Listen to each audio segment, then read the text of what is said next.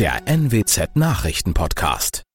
Guten Morgen zum Nachrichtenpodcast der NWZ. Mein Name ist Christian Osterloh. Moin.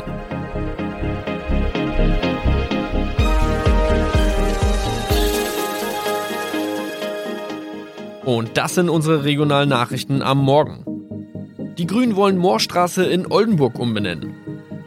Viereinhalb Jahre Gefängnis für Falschgoldhandel. Und Landkreis Kloppenburg meldet ersten Omikron-Fall. Der Name Moorstraße könnte laut den Oldenburger Grünen rassistisch aufgefasst werden. Deshalb fordern diese eine Umbenennung. Die Straße wurde allerdings nach Hermann Moor benannt, einem der ersten Siedler in der Gegend. Um Missverständnisse auszuschließen, beantragen die Grünen eine Änderung in Hermann Moor Straße. Dann müssten alle Anwohner ihre neue Adresse in ihren Pässen angleichen. Außerdem müssten Polizei, Feuerwehr, Rettungsdienste und Anbieter von Navigationssystemen informiert werden. Die Stadtverwaltung schlug vor, ein Zusatzschild mit Informationen zur Person Hermann Mohr anzubringen. So könne man alle Irritationen beseitigen.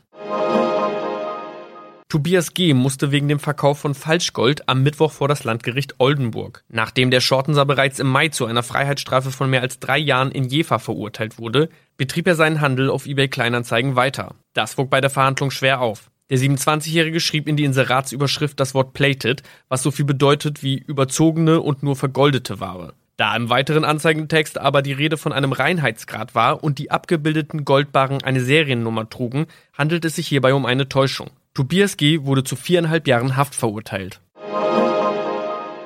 Ein weiterer Fall der neuen Omikron-Variante ist am Mittwoch im Nordwesten bekannt geworden. Der Kreis Kloppenburg bestätigt, dass eine Frau bei ihrer Rückreise aus Südafrika am Hamburger Flughafen positiv getestet wurde. Sie befindet sich weiterhin in Hamburg in Quarantäne. Da die Frau im Landkreis Kloppenburg lebt, sei auch das Gesundheitsamt Kloppenburg für diesen Fall zuständig. Zuvor gab es bereits bestätigte Omikron-Fälle in der Wesermarsch und im Kreis Leer. Das waren unsere Nachrichten aus der Region. Weitere aktuelle News aus dem Nordwesten finden Sie wie immer auf NWZ Online. Und Aktuelles aus Deutschland und der Welt hören Sie jetzt von unseren Kollegen aus Berlin. Vielen Dank und schönen guten Morgen. Ich bin Maja Däne und das sind heute unsere Themen aus Deutschland und der Welt. Dritte Infektionswelle verhindern. Bundeskanzlerin Merkel wirbt für den längeren Lockdown. Corona-Gipfel in Brüssel. EU-Staaten wollen Reisen weiter ausbremsen. Und Rüstungskontrolle. Der neue US-Präsident Biden will den Abrüstungsvertrag mit Russland verlängern. Seit Wochen stecken wir im Lockdown und jetzt wird es also noch mindestens bis Mitte Februar so weitergehen.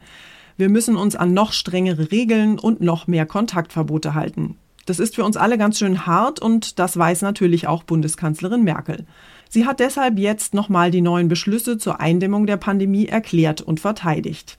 Wenn wir jetzt warten, könnte eine dritte, möglicherweise noch heftigere Infektionswelle vielleicht nicht verhindert werden, sagt sie. Meine Kollegin Diana Kramer hat sich Merkels Mahnungen und Warnungen mal genauer angehört. Diana, was genau hat Merkel denn gestern in Berlin gesagt? Die Kanzlerin hat so ausgedrückt, wir befinden uns in einer sehr schwierigen Phase der Pandemie. Die Infektionszahlen gehen aktuell zwar etwas zurück und es werden auch weniger Menschen intensivmedizinisch behandelt, aber die Zahl der Toten ist weiterhin zu hoch. Das sind nicht einfach Zahlen, das sind Menschen, die in Einsamkeit gestorben sind. Das sind Schicksale, das sind Familien, die um sie trauern.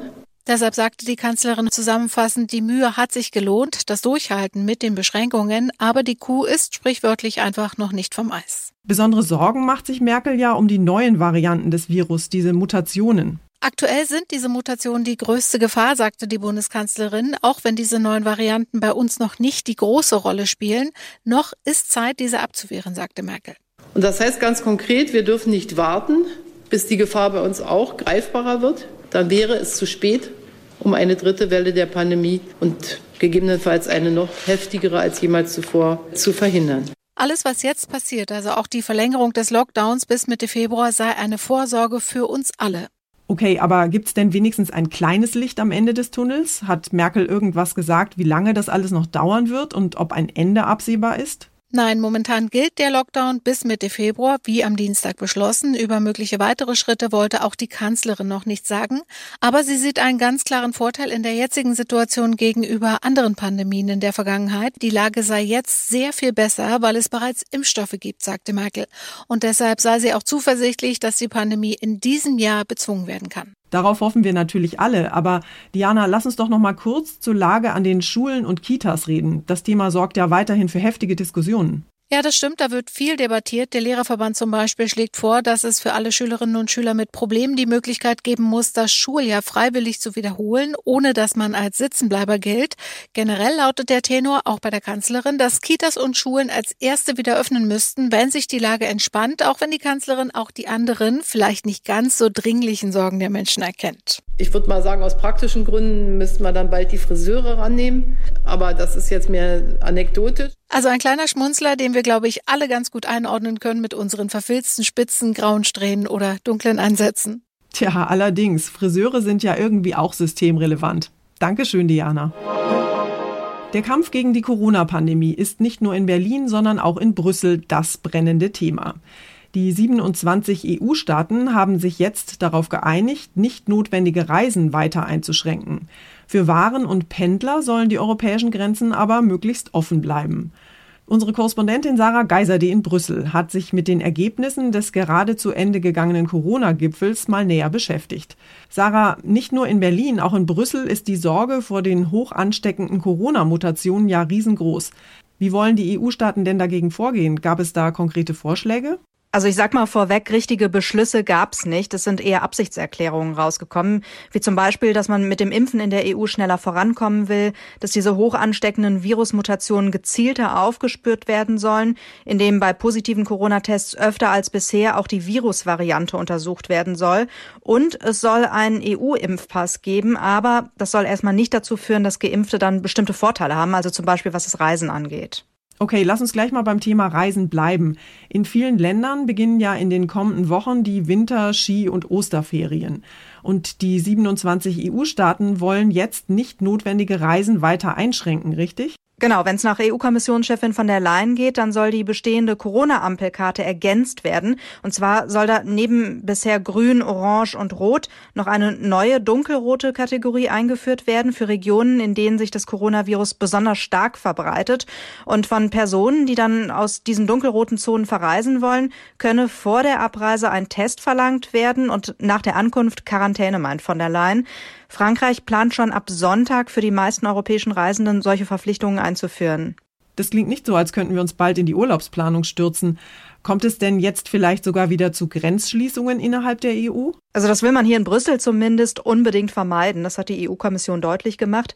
Kanzlerin Merkel hat vor dem Videogipfel mit ihren EU-Kollegen Kontrollen an den deutschen Grenzen nicht völlig ausgeschlossen. Aber wir erinnern uns zurück an den Beginn der Corona-Pandemie. Da hatten etliche EU-Staaten ihre Grenzen zum Teil unkoordiniert dicht gemacht. Folge waren dann zum Beispiel an der deutschen Grenze zu Polen teils Dutzende Kilometer Stau. Verderbliche Waren kamen da nicht ans Ziel und Grenzpendler hatten Probleme, ihren Arbeitsplatz zu erreichen. Und das will man eigentlich nicht nochmal erleben. In den USA hat sich der neue Präsident Joe Biden an seinem ersten Amtstag gleich in die Arbeit gestürzt und eine ganze Reihe von Entscheidungen seines Amtsvorgängers Trump rückgängig gemacht. Biden hatte ja in seiner Rede am Kapitol angekündigt, dass er Bündnisse reparieren und mit der Welt wieder zusammenarbeiten möchte. Ein erster wichtiger Schritt dahin ist die Verlängerung des letzten großen atomaren Abrüstungsvertrags mit Russland. Eine konkrete Vereinbarung gibt es noch nicht, aber beiderseits gute Absichten, das Abkommen über die Nukleararsenale zu verlängern. Das war unter der Trump-Regierung wegen mehrerer Bedingungen gescheitert. Der Vertrag ist das letzte Abkommen zur Begrenzung strategischer Atomwaffen. Er sei im Interesse der nationalen Sicherheit der USA, sagte White House-Sprecherin Jen Psaki, und diene der strategischen Stabilität. Stabilität. Dessen ungeachtet wollen die USA Russland wegen der Cyberattacke, wegen der Vergiftung Nawalnys und wegen Wahleinmischung zur Verantwortung ziehen. Tina Eck, Washington. Unser Tipp des Tages heute für alle Eltern mit kleinen Kindern. Kitas sollen ja genau wie Schulen bis Mitte Februar dicht bleiben oder nur eingeschränkten Notbetrieb anbieten. Das haben Kanzlerin Merkel und die Ministerpräsidenten ja gerade vereinbart. Für viele Eltern ist es eine Riesenbelastung, denn die müssen ja schon seit Monaten irgendwie Job und Kinderbetreuung unter einen Hut kriegen. Wir haben die Vorsitzende des Deutschen Kita-Verbandes Waltraud Wegmann gefragt, wie hoch die Infektionszahlen in den Kitas eigentlich sind, warum Kontakte zu anderen Kindern so wichtig sind und worauf sich Kinder, Eltern und Erzieher in den nächsten Wochen so einstellen müssen.